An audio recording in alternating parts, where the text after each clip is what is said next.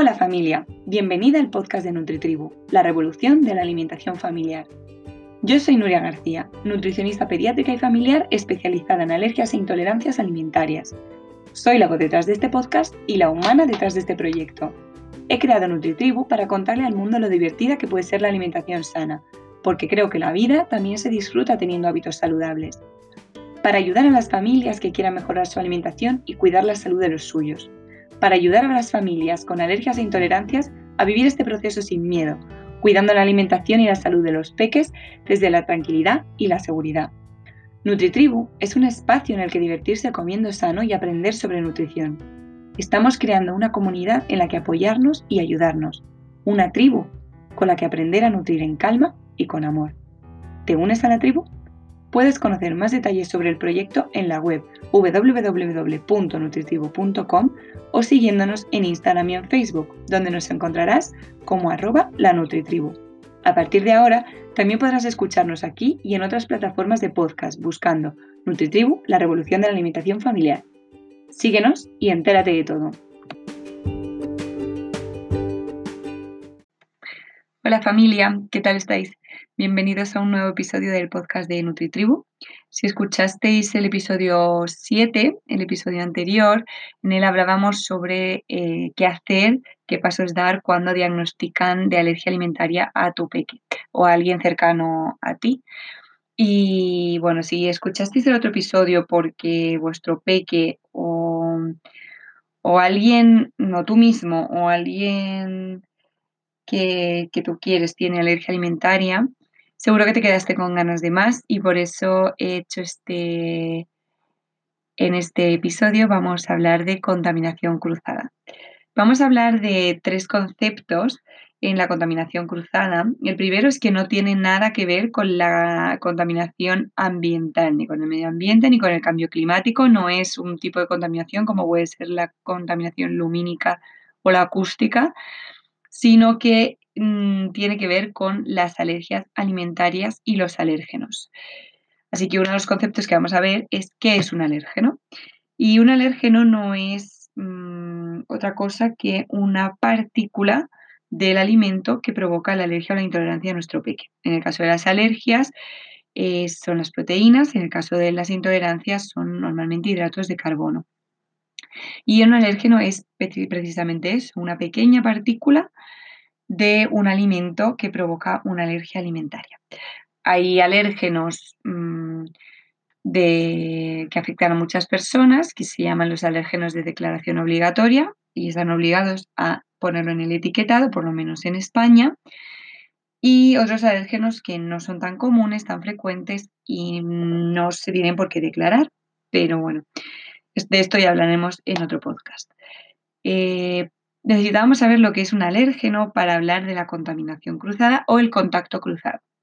La contaminación cruzada también eh, se explica o también explica el concepto de la presencia de virus o bacterias o cualquier otro microorganismo en los alimentos, ¿vale? Porque eso, de eso habla la contaminación cruzada, que es un concepto en el que hay una presencia tanto de un microorganismo como de un alérgeno que no debería estar ahí, ¿vale? La contaminación cruzada, cuando hablamos de alergias, pues hablamos de eh, la contaminación cruzada o el contacto cruzado, ¿vale? Que es, un nombre que no se usa mucho, pero bueno, que también eh, describe la, contaminación cruzada. Lo vamos a usar como sinónimos en este podcast, ¿vale? Contacto, contacto cruzado o contaminación cruzada. Es la presencia de un alérgeno o un alimento alérgeno en un alimento, un producto, un plato o cualquier preparación que a priori no debería de contenerlo, ¿vale? Puede haber, por ejemplo, presencia de alérgenos eh, porque hayamos cocinado en casa y no hayamos seguido las medidas de, seguridad necesarias, o puede haber alérgenos en, cuando vayamos a comer a un bar o a un restaurante o a un hotel, ¿vale?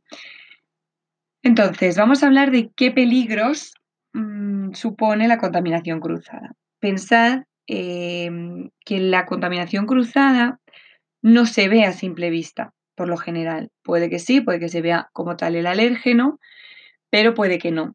De hecho, imaginaros que mm, estamos comiendo en un bar y, mm, No pone, no pone, no tienen carta de declaración de alérgenos, que deberían, por cierto. O sea que si en un bar nos dan la carta de, alérgenos, la podéis pedir y podéis pedir toda la información porque deberían de darosla, ¿vale?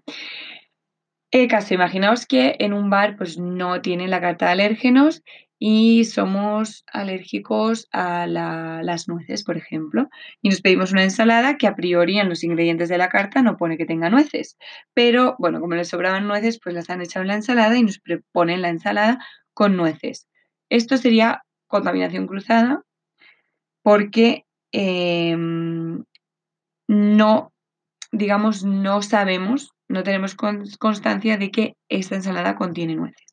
Puede ser contaminación cruzada cuando, aunque lo hagan a propósito o aunque lo hagan sin querer, ¿vale? Puede ser que se le haya caído una nuez a la ensalada porque la estaban usando para otra cosa y se haya saltado de, del plato a, la ensalada. Ahí sería una contaminación cruzada de forma inconsciente o de forma indirecta, ¿vale? Pero bueno, sea, sea directa o indirectamente, la contaminación cruzada es la presencia de un alérgeno en una preparación que no debería de contenerlo, ¿vale?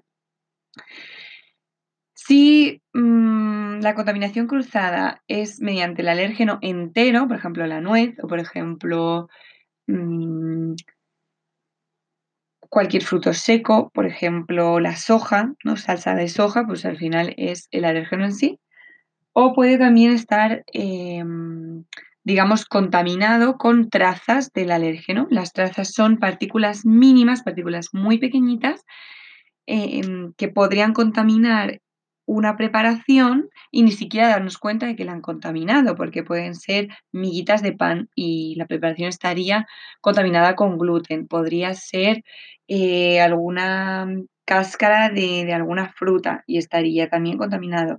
O alguna mota de, de algún fruto seco o alguna gotita de leche. Puede estar, mm, ser mínima la cantidad y realmente que no se vea a simple vista, incluso que, no tengamos constancia de que eso está contaminado o podría estar contaminado con el alérgeno.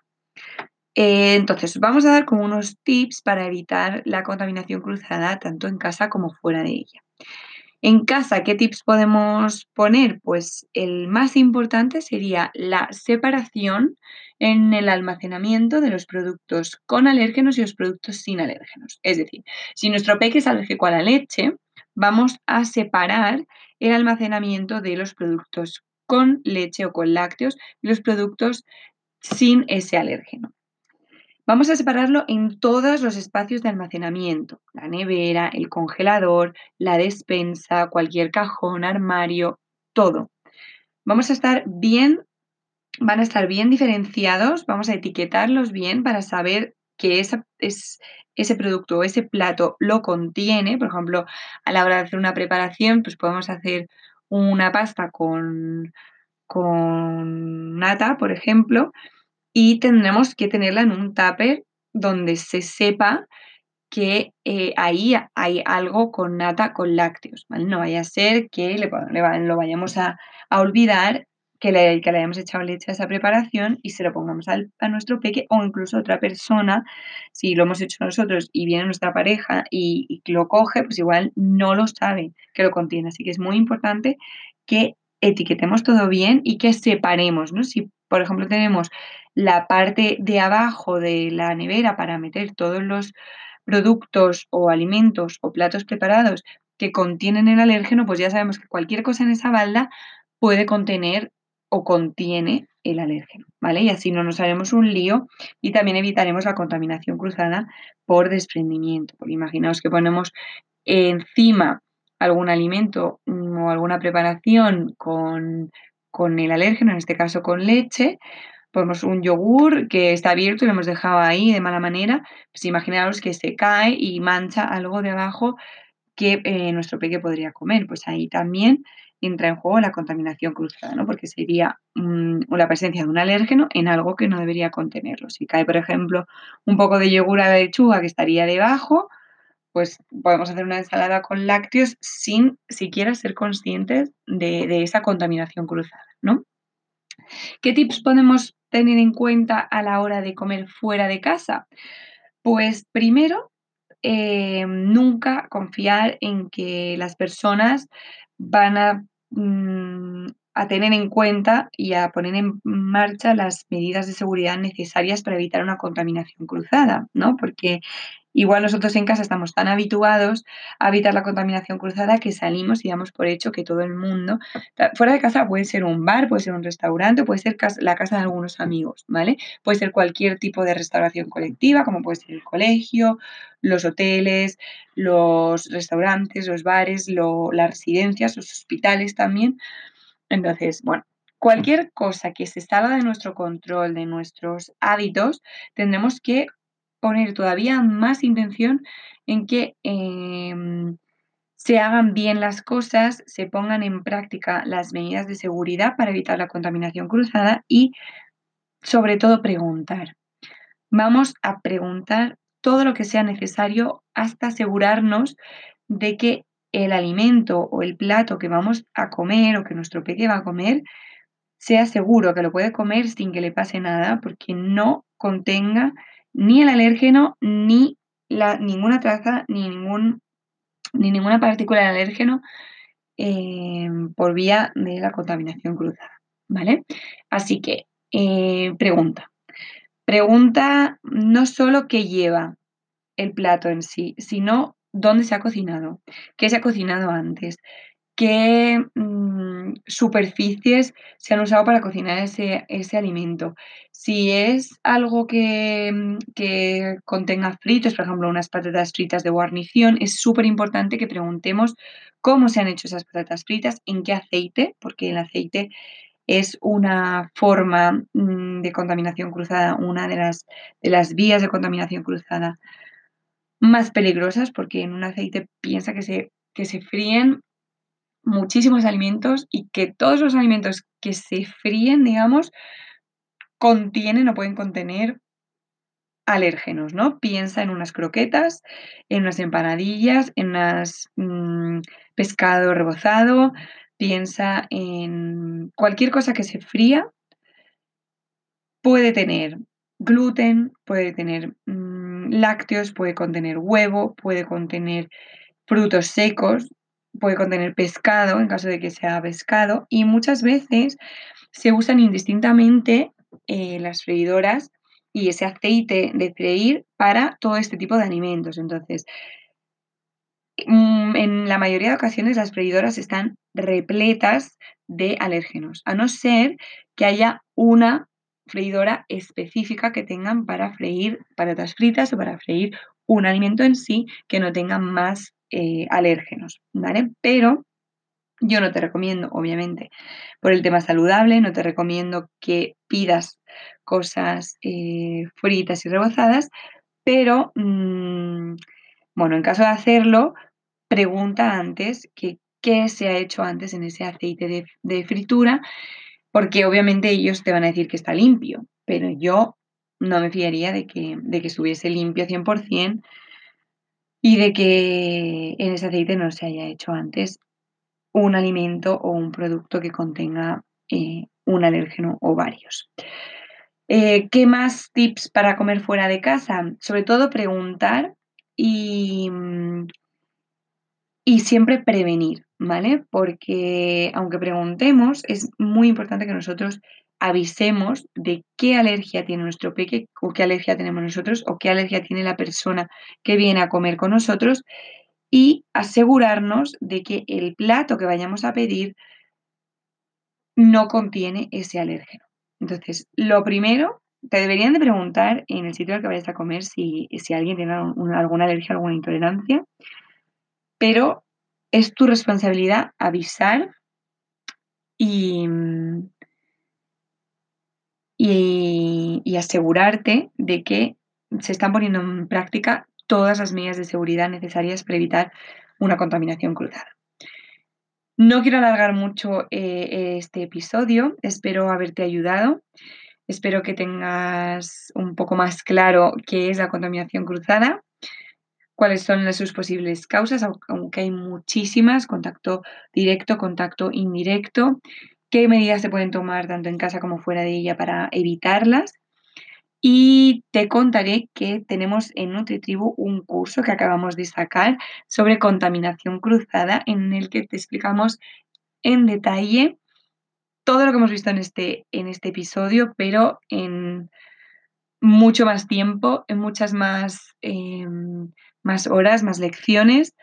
Y mm, bueno, te cuento un poquito sobre, sobre el curso de contaminación cruzada, porque si te ha interesado este episodio, quizá eh, sea tu caso que tengas en casa eh, algún peque con alergia o intolerancia, igual tú misma tienes alergia o intolerancia, igual conoces a alguien o tienes a alguien cercano que tiene alergia o intolerancia alimentaria, o quizá conozcas a alguien a quien le puedas hablar de, de, este curso, alguien que le pueda interesar. Así que te cuento un poquito. El curso de contaminación cruzada es el primer curso de NutriTribu, es un curso online, tiene cuatro módulos, en cada módulo veremos tres lecciones en formato audio, en las que veremos eh, qué es la alergia alimentaria, qué es la intolerancia alimentaria, qué es un alérgeno, qué es eh, la contaminación cruzada, cuáles son sus causas. Veremos causas de contacto directo, causas de contacto indirecto. Veremos eh, ejemplos con un montón de alergias e intolerancias. Veremos en, en, profundidad cada ejemplo para que lo puedas visualizar y sea mucho más sencillo de entender. Veremos también cómo se puede evitar la contaminación cruzada, todos los pasos necesarios para para evitar la contaminación cruzada y conseguir una cocina libre de alérgenos. En cada módulo, además de tener las audiolecciones, también tienes los PDFs escritos, tienes también un cuaderno de ejercicios de cada módulo en el que podrás eh, poner en práctica todo lo aprendido y especializarlo, digamos, eh, personalizarlo, en tu caso mm, específico con la alergia de tu peque. Y cualquier duda, también me la, puedes enviar.